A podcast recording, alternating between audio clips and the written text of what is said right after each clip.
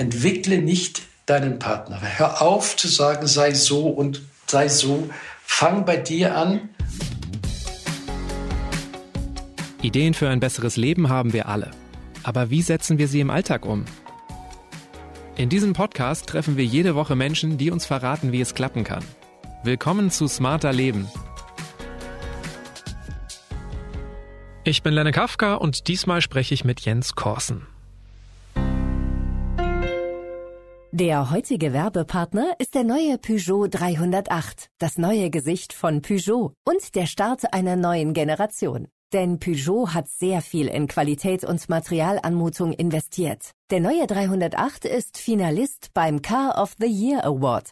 Kunden haben die Wahl zwischen klassischen Verbrennern, Diesel und Benzin, zwei Plug-in-Hybrid-Varianten oder ab Frühjahr der Kombi-Version 308 SW. Weitere Infos auf Peugeot.de. Guten Tag, mein Name ist Jens Korsen, ich bin Diplompsychologe und seit über 50 Jahren berate ich Menschen in Konfliktsituationen, Probleme lösen, auch in Beziehungen und mein letztes Buch heißt Lieben. Eine Liebe, die ewig hält. Ja, wer will das eigentlich nicht haben? Wenn ich verliebt bin, dann wünsche ich mir auch immer ziemlich schnell, dass das jetzt für immer ist. Dabei sollten wir unsere Beziehung eigentlich nicht mit zu hohen Erwartungen überfrachten. Und erst recht nicht unsere Partnerin oder unseren Partner. So eine glückliche Beziehung, die fliegt uns auch nicht einfach zu. Lieben hat zunächst einmal viel mit uns selbst zu tun und damit, wie wir aufs Leben schauen, sagt Jens. Deshalb sollten wir unser eigenes Verhalten immer wieder hinterfragen. Was es wirklich bedeutet zu lieben und wie wir es lernen können, erklärt er in dieser Folge. Jens, du bist Psychologe und du bist seit langem verheiratet. Was zeichnet für dich eigentlich so eine richtig glückliche Beziehung aus? Eine glückliche Beziehung hat viel damit zu tun, dass ich selber glücklich bin ohne die Beziehung. Je mehr Mangel wir haben, desto mehr brauchen wir den anderen. Und das ist natürlich die große Falle. Und dann kommt es natürlich zu Konflikten, wenn man merkt, dass der andere mich nicht erlöst. Okay, aus deinen Ausführungen schließe ich jetzt, dass du selbst ein relativ glücklicher Mensch bist, der zufrieden mit sich ist, weil du bist seit mehr als 40 Jahren verheiratet. Was glaubst du, woran das liegt? Also es ist schon so, dass ich meiner Frau äh, vor der Hochzeit gesagt habe, du bist nicht Nummer eins. Oh, hast du noch eine andere? Sag, nein, nein. Nur wenn ich meine Bedürfnisse nicht wahrnehme und sie auch nicht lebe, ich mich also zurückstelle und du bist das Wichtigste, dann kenne ich mich, dann bin ich unzufrieden, ich merke das auch heute noch, äh, wenn ich nicht was zu arbeiten habe und was zu schreiben und zu denken habe und zu diskutieren habe und mich geistig mit was beschäftige, dann bin ich unausgeglichen. Dann spüre ich mich nicht so. Und wenn ich unausgeglichen bin, dann bin ich auch kein guter Partner. Dann bin ich nörgeliger oder verstimmter. Also deshalb ist es, glaube ich, auch für jeden günstig, sich erstmal an erster Stelle zu sehen, weil wenn ich nicht auf mich Rücksicht nehme, dann werde ich auch auf den anderen nicht Rücksicht nehmen können, weil ich dann verstimmt bin und dann darf der andere auch nicht glücklich sein. Du hast sogar wortwörtlich gesagt, oder so steht es in deinem Buch, meine Arbeit ist die Nummer eins in meinem ja, Leben. Ja, meine Berufung, würde ich sagen. Ne? Führt so eine Haltung aber dann nicht oft auch in vielen Beziehungen dazu, dass vor allem eine Person sich selbst verwirklicht und die andere zurückstecken muss? Nein, das ist natürlich schon so. Da habe ich natürlich einen Vorteil als Psychologe, dass ich das nicht so naiv angehe. Würde ich auch den Zuhörern raten, sich mehr hinzusetzen und sich aufzuschreiben, was ist für dich von großer Bedeutung. Und so habe ich mit meiner Frau das besprochen, was für sie von großer Bedeutung ist. Für sie sind zum Beispiel so viele Leute am Tisch und lachen. Ja, so Gemeinsamkeiten, viele Freunde. Und ja, ich bin anders aufgewachsen als sie. Und für mich sind so große Gelage, äh, 10, 12, 14 Leute am Tisch, nicht so von großer Bedeutung. Da haben wir verschiedene Bedürfnisse. Und dann haben wir das besprochen, dass sie ihre Freundinnen und Freunde hat. Ich kenne, glaube ich, 50 Prozent ihrer Freundinnen und Freunde gar nicht. Und das ist schon ein Tipp, den ich geben kann für eine gelingende Beziehung, so diese Distanz und Nähe, ja, dass man das hält. Die Distanz kommt, indem man was Verschiedenes erlebt mit verschiedenen Menschen, Gemeinsamkeiten hat, die man mit dem Partner eben nicht hat oder auch vielleicht nicht haben kann, weil der das gar nicht bringen kann. Und dann eben wieder das gemeinsame Tun. Also sich nicht gegenseitig voneinander abhängig machen, für beide Partner, Partnerinnen äh, Freiraum lassen, Freiraum zur Selbstverwirklichung, das ist einer der ersten wichtigen Grundbausteine. Bleiben wir mal ruhig bei diesem Beispiel der Arbeit. Ich frage mich dann trotzdem, wenn ich jetzt zum Beispiel zu meiner Frau gehe und sage, du, der Spiegel ist meine Nummer eins, dann würde sie mir wahrscheinlich sagen, ja, schön für dich, ich habe auch einen Job und wir haben beide noch eine Tochter. Ist es im Alltag nicht so, dass beim Lieben oder das Leben auch irgendwie Kompromisse erfordert? Also müssen wir uns nicht auch zurücknehmen für eine gelingende Partnerschaft und diese Selbstverwirklichung nicht immer in den Vordergrund stellen? Ja, das ist nichts Egozentrisches. Im Gegenteil, es ist fast die Voraussetzung für Liebe, dass du erstmal dich selber gut coachst, um das mal modern auszudrücken, dass du mit dem Leben nicht verstimmt umgehst, ne? nicht immer nur Scheiße sagst und das gibt's doch nicht und was sind das für Idioten und was bist du für eine Kuh und was bin ich für ein armes Schwein, dass ich schon eine Stimmung erzeuge und für die bin ich ja verantwortlich. Wenn ich mich wohlfühle, kann ich dem anderen mehr Raum lassen. Das ist nicht so, dass wenn ich sage, ich nehme auf meine Bedürfnisse Rücksicht, damit ich dann auch deine Bedürfnisse gelten lassen kann, dass das rücksichtslos ist. Im Gegenteil, ich glaube, es gibt dem anderen mehr Raum, wenn es mir gut geht. Ich glaube, wir sind so ein bisschen bei deiner ersten Liebesregel angekommen. In deinem Buch stellst du ja drei davon auf und bei der ersten geht es eben um diese bejahende Grundhaltung zum Leben. Also Letztendlich ist so ein bisschen der Gedanke, wenn ich dem Leben gegenüber positiver gestimmt bin, dann kann ich auch meine Partnerin oder meinen Partner positiver wahrnehmen. So eine negative Grundhaltung, die haben ja die meisten aber von uns verinnerlicht oder erlernt. Wie lösen wir uns dann davon? Ich habe in meiner therapeutischen Praxis ja die Erfahrung machen müssen, dass die Menschen nicht sehr bewusst sind und meistens die Schuld bei anderen suchen, du bist schuld, du hast mich geärgert, äh, du machst mich traurig. Und das ist eine Verliererstrategie. Und ich habe dann die Idee des Selbstentwicklers kreiert. Äh, und der Selbstentwickler hat vier Werkzeuge. Selbstbewusstheit, das heißt, dass ich mir mal bewusst werde, wie denke ich eigentlich und wie beziehe ich mich eigentlich auf das Leben. Das tue ich eigentlich automatisch hinzu. Das zweite Werkzeug ist dann die Selbstverantwortung, dass ich die Verantwortung übernehme für meine Gestimmtheit. Diese Selbstverantwortlichkeit für mein eigenes Erleben ist eine große Voraussetzung, um sich nicht immer als Opfer zu fühlen. Und dann kommt das dritte Werkzeug, das ist das Selbstvertrauen, dass ich mir auch zutraue, ohne den anderen glücklich zu werden. Und das vierte Werkzeug, das ist sehr, sehr wichtig, um zu lernen, um sich zu entwickeln, ist die Selbstüberwindung. Letztendlich ist das Credo des Selbstentwicklers, die Situation ist mein Coach. Und jetzt komme ich auf die Beziehung. Es hat vielen Paaren geholfen, äh, wenn ich auch ein bisschen mit Humor erklärt habe, dass ihr Partner eine Trainingseinheit ist. Der Partner ist dein Coach. Das ist dein Spiegel.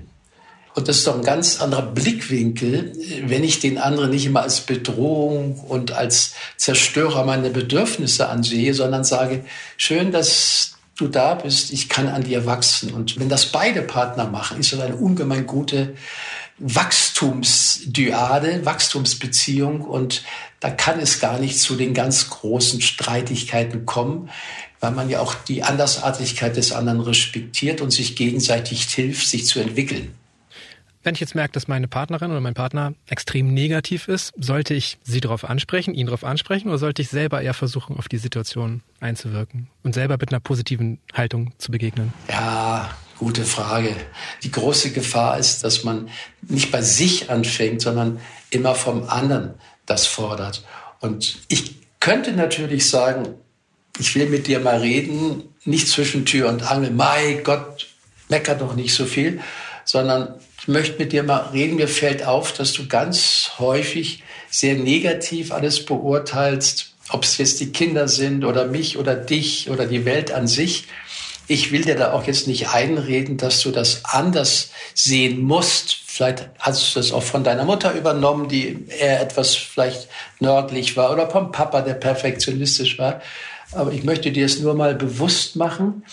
Überleg dir mal, was dich das kostet, wenn du automatisch alles defizitorientiert anschaust, weil es kostet dich sehr viel Stress und irgendwann Krankheit. Also ich würde den anderen darauf aufmerksam machen, würde ihm aber keine Diagnosen geben. Also das ist ja immer so wichtig, dass man die Diagnose vermeidet, dem anderen keine Du-Aussagen gibt, sondern höchstens sagen, wie das auf mich wirkt. Es ist, glaube ich, besser, dem anderen nicht zu sagen, jetzt sei doch mal positiv oder think positive. Das ist ja eine pädagogische Anweisung, sondern einfach nur sagen, mir ist es unangenehm und äh, aber letztendlich kannst du weiter so denken und ich denke anders. Also die Formel heißt, dem anderen nicht zu sagen, wie er zu sein hat. Es ist natürlich irgendwie auch eine schwierige Zeit, um positiv gestimmt zu sein. Ne? Also die Pandemie, die zieht viele Menschen runter. Ich vermisse auch einiges ja, aus der Zeit davor. Ich bin genervt. Ja, was du sagst, ist, ist typisch. Es zieht einen runter, nicht? Und ich mache meinen Klienten immer bewusst, dass es automatische Gedanken gibt und dass man selber denken kann. Es gibt also diesen, diesen klugen Satz, ich lasse mir von meinem Gehirn nicht alles gefallen. Wenn man, man genau beobachtet, wie man auf die Situation des Lebens reagiert, sind es meistens automatische Reaktionen. Ich sehe irgendeinen, denke sofort automatisch, was ist denn das für ein Depp oder ja, oder ich nehme sofort Stellung und das sind die automatischen Gedanken. Und wenn man das jetzt mal beobachtet, auch wenn es draußen nicht so ist, wie wir uns das vorgestellt haben, muss es nicht dazu führen, dass wir jetzt depressiv werden oder sogar krank. Man kann schon trainieren, dass man der Boss seines Erlebens wird, der Boss seiner Gedanken. Man kann trainieren, die automatischen Gedanken erstmal zu beobachten. Aha, wie nehme ich automatisch Stellung dazu, wenn etwas nicht so ist, wie ich mir das vorgestellt habe? Und dann wird man merken, meistens sich beschweren wie so ein kleines Kind. Und ich helfe dann meinen Klienten aus dieser Kinderhaltung in die Erwachsenenhaltung zu kommen. Und ich glaube, eine Liebe läuft auf Dauer nicht, wenn wir in der Kinderwelt sind. Aber in der Erwachsenenwelt heißt es eben, dass jeder Recht hat und dass ich den anderen respektiere. Und man kann schon lernen, mit automatischen Gedanken umzugehen und sie zu ersetzen. Durch Dankbarkeitsgefühl ist übrigens eine sehr gute Übung aus dem defizitorientierten Denken fast automatisch schon herauszukommen, wenn man jeden Abend beim Einschlafen sich bewusst macht, für was man dankbar ist. Hilft es nicht auch einfach ganz häufig, ja, sich von dem Übergeordneten zu lösen und in der Situation zu bleiben? Also jetzt zum Beispiel, die Pandemie hat jetzt auf unser Gespräch keinen großen Einfluss, außer dass wir jetzt nicht in einem Studio sitzen. Wir sitzen hier per Videotalk. Aber ich kann das ja auch vergessen und einfach sagen, ich habe gerade Spaß daran, mit dir über Liebe zu diskutieren. Hilft es auch Beziehungen, häufiger so im Moment zu bleiben und dieses Übergeordnete mal wegzulassen? Na, das Übergeordnete ist, dass Liebe aus meiner Sicht eine Entscheidung ist. Die Verliebtheit ist ein Geschenk. Das kriegen wir so zum Nulltarif. Wir sehen ein und wie die Franzosen sagen, coup de foudre, so ein Blitzschlag und dann erwischt es mich, äh, was sich aber auflöst. Und das andere ist die Bewusstheit, eine Haltung zu haben, den anderen zu respektieren. Die Haltung, das ist schon wichtig, weil wenn wir eine Haltung nicht haben, dass zum Beispiel jeder Recht hat in seinem System, in seinem Denk- und Angstsystem, wenn wir diese Haltung nicht haben, dann sind wir in der Gegenwart so automatisch. Ja, also erst die Haltung, dass jeder Recht hat, sozusagen in seinem konditionierten Gehirn. Ich sage häufig sogar, wenn Paare sich streiten, ach, ich, ich merke doch, dass sie sich lieben. Nur ihre Gehirne streiten sich. Das ist immer so ein bisschen entlastend. Ne? Dass man sagt, ihr Gehirn ist ja, hat ja ganz andere Wahrheiten, auf ganz andere Dinge konditioniert. Ihre Gehirne streiten jetzt, wer Recht hat aber unterm Strich lieben sie sich, dann ist das für die Leute immer irgendwie erleichternd. Du sagst auch in deinem Buch, Liebe ist eine Haltung, sie ist mehr als ein Gefühl, aber Liebe kann ich ja schon auch spüren. Also jetzt gerade am Anfang in den ersten Monaten ist unser Körper durchflutet von Hormonen, Botenstoffen, das ist wie so ein Rausch. Unser Körper hilft da mit. Ich habe mich vor 14 Jahren in meine Frau verliebt, also diese Phase müsste vorbei sein. Aber auch wenn diese erste Phase der Verliebtheit vorbei ist, ich spüre ja immer wieder, dass ich sie liebe. Woran liegt das? Also was passiert da in diesen Momenten, in denen wir das so stark fühlen? Ich glaube, das ist für dich auch leichter, wenn du beruflich engagiert bist, wenn du einen Sinn in deinem Leben hast, wenn du deine Frau nicht geheiratet hast, damit sie dich erlöst. Das ist die Voraussetzung für eine gelingende Beziehung. Weil wenn meine Beziehung zum ewig fließen, wenn die positiv ist, dann habe ich eine positive Gestimmtheit wenn die Liebe zum Leben das Fundament eines Hauses ist, dann kommt das nächste, dass ich mich entscheide, mich selbst zu lieben. Das heißt nicht, dass ich alles gut an mir finde, aber das, was mir so auffällt, dass die Menschen sich häufig so, so fertig machen und so schlecht über sich reden. Und wie soll ich denn, wenn ich das Leben ablehne, mich ablehne, wie soll ich denn einen anderen Menschen lieben können, wenn ich mich vom Leben verfolgt fühle und mich blöd finde? Ja, habe ich dann überhaupt noch eine Gestimmtheit, den anderen so zu sehen, wie er wirklich ist? Deshalb ist das Fundament, ist die Liebe zum Leben. Die Wände, das Dach, das Fenster ist die Selbstliebe. Jetzt habe ich schon eine gewisse Geborgenheit, es ist warm. Die Liebe zum anderen sehe ich als Inneneinrichtung. Das ist schön, das freut mich, wenn ich nach Hause komme, das ist schön. Aber ich brauche es nicht. Und dann kann ich natürlich mit dem anderen sehr viel entspannter und toleranter umgehen, wenn ich nicht von ihm verlange, dass er mir Halt gibt, Fundament und Wärme und Sicherheit. Unser heutiger Werbepartner ist der Ökostromanbieter Octopus Energy. Mit einem pinken Oktopus als Markenzeichen macht der Energieanbieter mit über drei Millionen Kunden weltweit von sich reden. Diese lieben die langfristig niedrigen Preise, die sehr fairen Vertragskonditionen sowie den mehrfach ausgezeichneten Service. Kurzum, Love and Power für den Klimaschutz. Online-Wechseln dauert keine fünf Minuten und mit dem Code SMARTERLEBEN gibt es 120 Euro Treuebonus. Jetzt einen großen grünen Tentakelabdruck hinterlassen auf octopusenergy.de. Also du hast jetzt schon mehrfach betont, eine bejahende Grundhaltung zum Leben ist ein wichtiger Baustein, aber auch, dass wir mit uns selbst im Reinen sein müssen. Und deine zweite Liebesregel lautet, ab heute liebe ich mich ohne Bedingung und mein Verhalten kann ich auf ein Ziel hin verbessern. Da denke ich jetzt wie schon sofort, das wird doch wahnsinnig vielen Menschen schwerfallen, sich ohne Bedingung zu lieben. Also mit all diesen Zweifeln, Komplexen, Ängsten, die halt die meisten Menschen haben. Zweifel, Ängste, Komplexe sind ja Beiträge, sind gedankliche Beiträge zu dem, was ist. Man muss unterscheiden zwischen dem, was ist und was ich hinzutue. Ich bin okay seit Geburt und jetzt haben meine Eltern mir natürlich, ja, nicht bösartig, aber manchmal doch vermittelt im Erziehungsprozess, dass ich doch nicht so toll bin und dass ich anders sein soll, als ich bin. Und das meine ich mit bedingungslos, dass man erstmal sagt, ich habe das Abitur nicht geschafft, ich bin da auch nicht so diszipliniert gewesen und da habe ich einen Fehler gemacht das passiert und, nicht aber, und ich entscheide mich, mich trotzdem als Gesamtpaket zu lieben, das ist eine Entscheidung. Die Krux ist, wenn Leute sagen, ich liebe mich dann, wenn ich mein Examen geschafft habe, wenn ich ein Haus habe, wenn ich ein schönes Auto habe, wenn ich eine tolle Familie habe, wenn ich erfolgreich bin, dann liebe ich mich. Dann wird sich einer bis zum Tode nicht lieben, weil er immer noch irgendwie mehr haben will. Und deshalb meine ich eben, dass Liebe eine Haltung ist und eine Entscheidung. Das heißt nicht, dass man sich zurücklehnt sondern ich liebe mich, ich bin toll. Nein, ich respektiere mich, ich liebe mich und ich kann aber an meinen Gedanken und meinem Verhalten arbeiten. Das hat jetzt aber alles erstmal mit uns selbst zu tun, wie ich zum Leben stehe, wie ich zu mir stehe.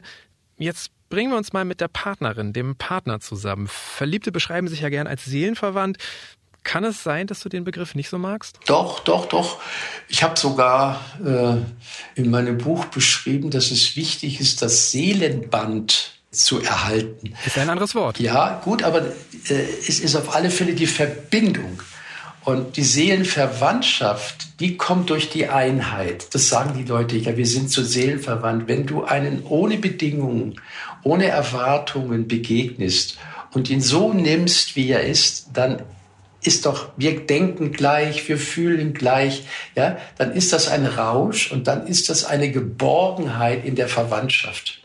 Und je länger wir uns dann kennen und wenn dann also die hormonelle Anziehung sich irgendwie verringert, dann ist es wichtig, dass man sagt, wir sind nicht in einem verwandt, unsere Gehirne sind verschieden. Ich bin an, an der Nordsee groß geworden, du in einem alten Tal. Also da haben wir schon andere Konditionierung. Aber über die Bewusstheit darüber, dass unsere Gehirne verschieden konditioniert sind, können wir mit dieser Bewusstheit schon eine gelingende Beziehung führen. Aber das ist ja auch immer so die Frage, die sich alle immer stellen, wie gleich oder wie verschieden sollten Partnerinnen und Partner sein? Ja, das mit dem sollte sein ist sowieso eine schwierige Sache. Meine Frau und ich sind eher gleich von unserem Blickwinkel auf die Erde und so. Dadurch haben wir aber nicht so eine leidenschaftliche Beziehung. Ja? Es gibt ja auch so einen Satz, Gegensätze ziehen sich an. Das stimmt auch.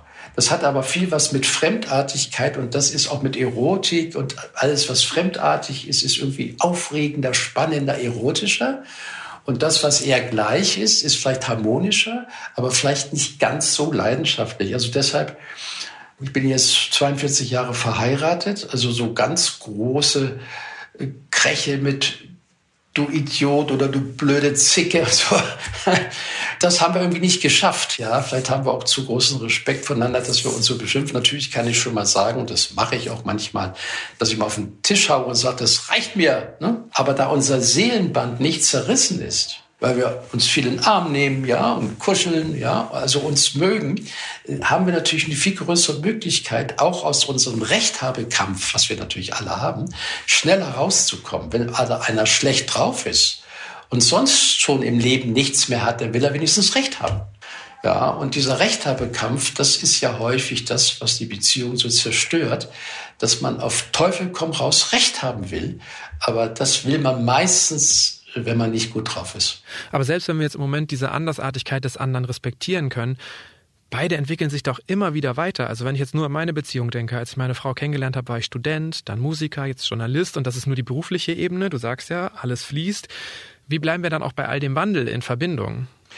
Das ist leicht zu beantworten, wenn wir nicht so egozentrisch sind und wenn wir das Gehirn des anderen respektieren, den anderen Blickwinkel, dem anderen zuhören, wie er die Welt sieht und ihn nicht alles gleich ausreden und Recht haben wollen.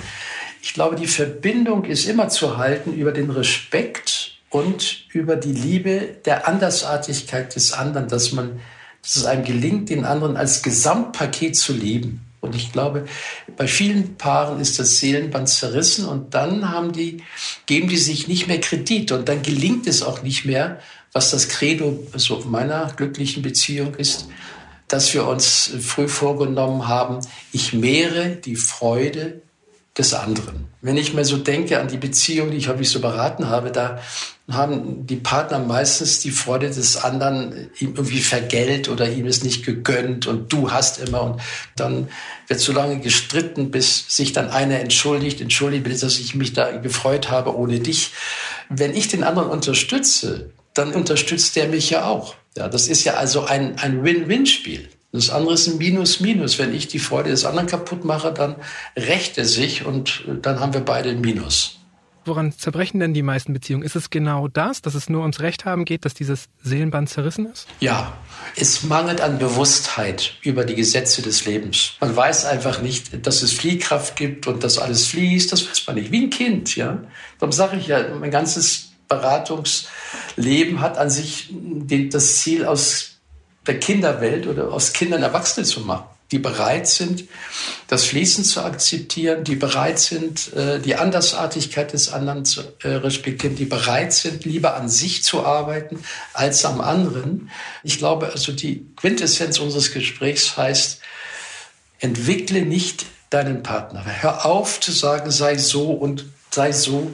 Fang bei dir an, also meine Klienten, die es wirklich ernst meinen, sich verändern zu wollen, weil sie auch Nachteile haben, wenn sie so weiter so sind, wie sie sind, die haben jeden Abend, haben die hingeschrieben, wie will ich sein, wie sehe ich mich, wo möchte ich hinkommen? Und jeden Abend geben die Rechenschaft drüber, habe ich es geschafft, heute zuzuhören? Bin ich heute freundlich gewesen? Bin ich respektvoll? Wie habe ich mit dem Taxifahrer geredet?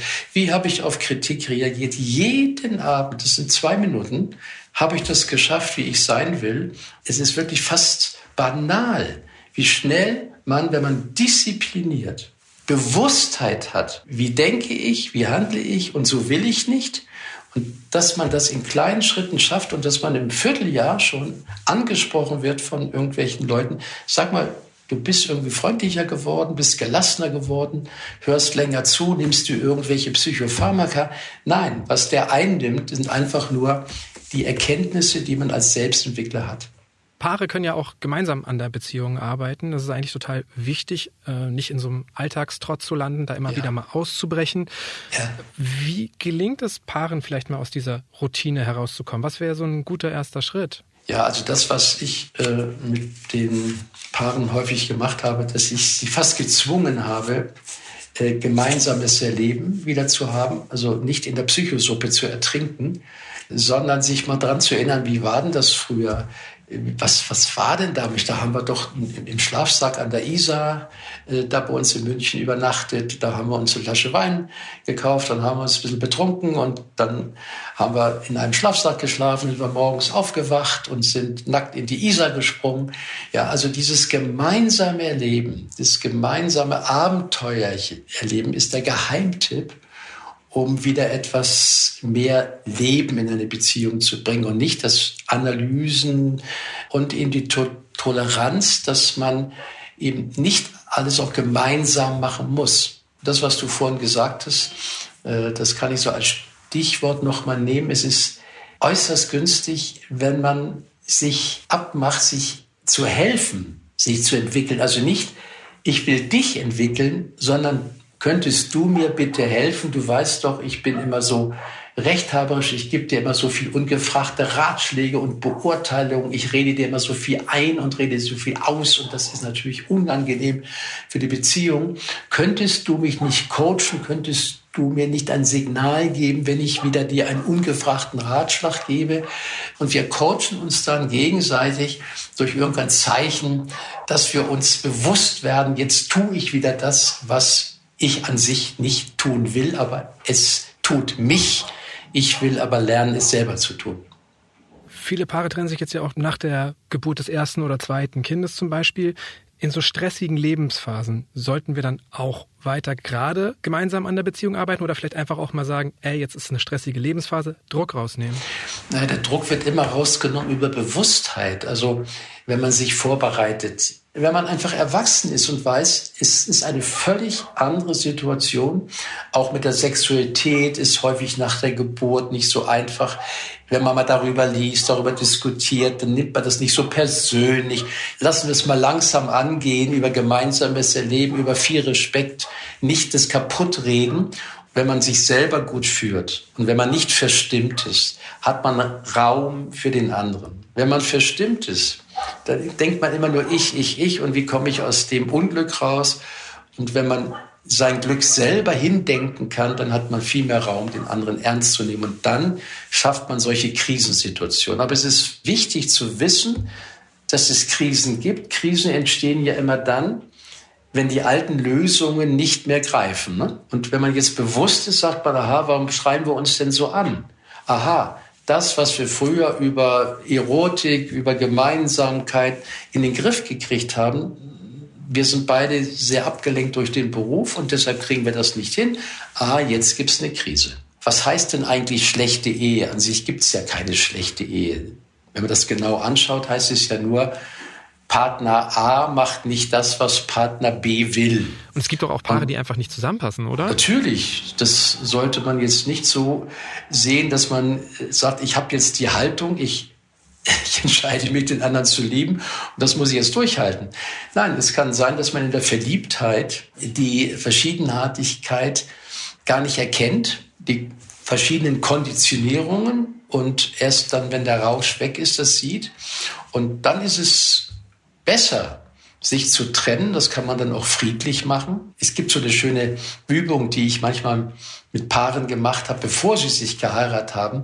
Da macht man dann die Augen zu und dann sage ich so, Sie haben zwei Sekunden Zeit. Ich sage Ihnen jetzt ein paar Begriffe und dann schauen Sie mal, was als erste Assoziation kommt. Also ich sage Mutter, was kommt dann? Äh, schlechte Beziehung. Ich sage Geld braucht man nicht. Ich sage Sex, oh Gott, Sex ist eine Sauerei, hat meine Patientin zu mir gesagt.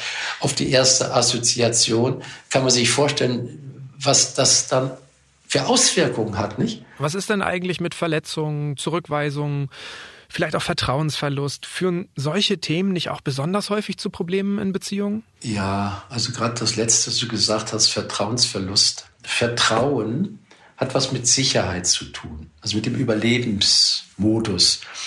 Ich glaube, ich habe im Buch geschrieben, dass mir irgendeine Frau gesagt hat, wenn ich dir nicht vertrauen kann, kann ich dich nicht lieben.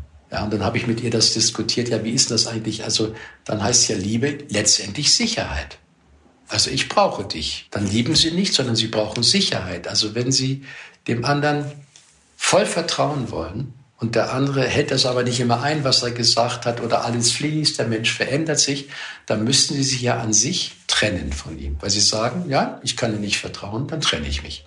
Da sie es aber nicht tun, sind sie immer verstimmt. Aber ich habe in meinem Buch geschrieben, es würde mir gelingen, einen zu lieben und ihm nicht völlig vertrauen zu müssen. Aber könntest du dich jemandem öffnen, dem du nicht vertrauen kannst? Oder einer Person, der du nicht vertrauen kannst? Ich schon, aber das, ich bin vielleicht eine Sonderform. Ja, also dass ich sage, warum soll ich, wenn ich mich jetzt öffne, warum soll dann der andere so und so sein? Also ich glaube, dieses, das ist ein heißes Thema. Äh, will ich Sicherheit oder will ich lieben? Wenn ich mich selber gut coache, wenn ich selber mit dem Leben und mit den Herausforderungen des Lebens so umgehen kann, dass ich mich nicht verstimme, sondern immer noch in einer gehobenen Gestimmtheit bleibe, dann äh, kann ich viele Dinge lösen, weil ich nicht sofort in die persönliche Schiene komme. Ja, die Leute nehmen ja ungemein viele Dinge persönlich. Aber wenn wir eben so viel Anerkennung brauchen vom anderen und geliebt werden wollen, endlich doch mal anerkannt werden wollen, dann sind manchmal schon ganz ehrliche Antworten. Wie steht dir mein Kleid oder wie steht dir mein Hemd? Ja, finde ich, schaust blöd aus trennt sich einer, ja, jetzt reicht's mir. Also das ist natürlich dann das, was ich sage, was eben kurzschlussartig aus der Kinderwelt kommt. Jens, wir kommen ja gleich zum Ende. Kommen wir vielleicht nochmal abschließend noch zu deiner Liebesregel Nummer drei und die lautet, ich bin dankbar für das Geschenk, Menschen lieben zu können und mit ihnen in diesem Leben sein zu dürfen. Es klingt toll, ist aber irgendwie auch leicht gesagt und am Ende bleibt dann vielleicht doch alles beim Alten. Wie können wir das denn, diesen Gedanken aktiv in unsere Beziehung einfließen lassen, in Taten umsetzen? Es ist eine ganz interessante Beobachtung, die ich gemacht habe, dass es letztendlich schöner ist zu lieben, als geliebt zu werden. Ja, weil dieses Geliebtwerden, das ist ja auch eine Bedürftigkeit. Und immer wenn eine Bedürftigkeit in einer Beziehung besteht, dann hat es ja viel was mit dem, was ich vorhin gesagt habe, mit ich brauche dich zu tun. Und wenn es einem gelingt, das Leben zu lieben und dankbar dafür zu sein, dann hat es natürlich eine gewisse Kraft und dann ist es schöner, auch so wahr, wenn ich nicht zurückgeliebt werde, ist es immer noch schöner, das tiefe Gefühl zu haben, zu lieben, als ja etwas übertrieben die Bedürftigkeit zu haben, geliebt zu werden. Und weitere Anregungen zum heutigen Thema gibt Jens Korsen in seinem Buch Lieben, warum das größte aller Gefühle in Wahrheit eine Haltung ist. Er hat es gemeinsam mit Stefanie Ehrenschwendner geschrieben und der Link steht wie immer in den Show Notes dieser Episode. Über Feedback, Anregungen oder Themenvorschläge freue ich mich. Einfach eine Mail schreiben an smarterleben.spiegel.de. Und das war's für heute. Die nächste Folge gibt's ab kommendem Samstag wie immer auf spiegel.de und überall, wo es Podcasts gibt. Zum Beispiel bei Apple Podcasts oder Spotify. Dort können Sie Smarter Leben auch kostenlos abonnieren. Unterstützt haben mich diesmal Marc Glücks und Olaf Häuser. Unsere Musik kommt von Audioboutique. Tschüss, bis zum nächsten Mal.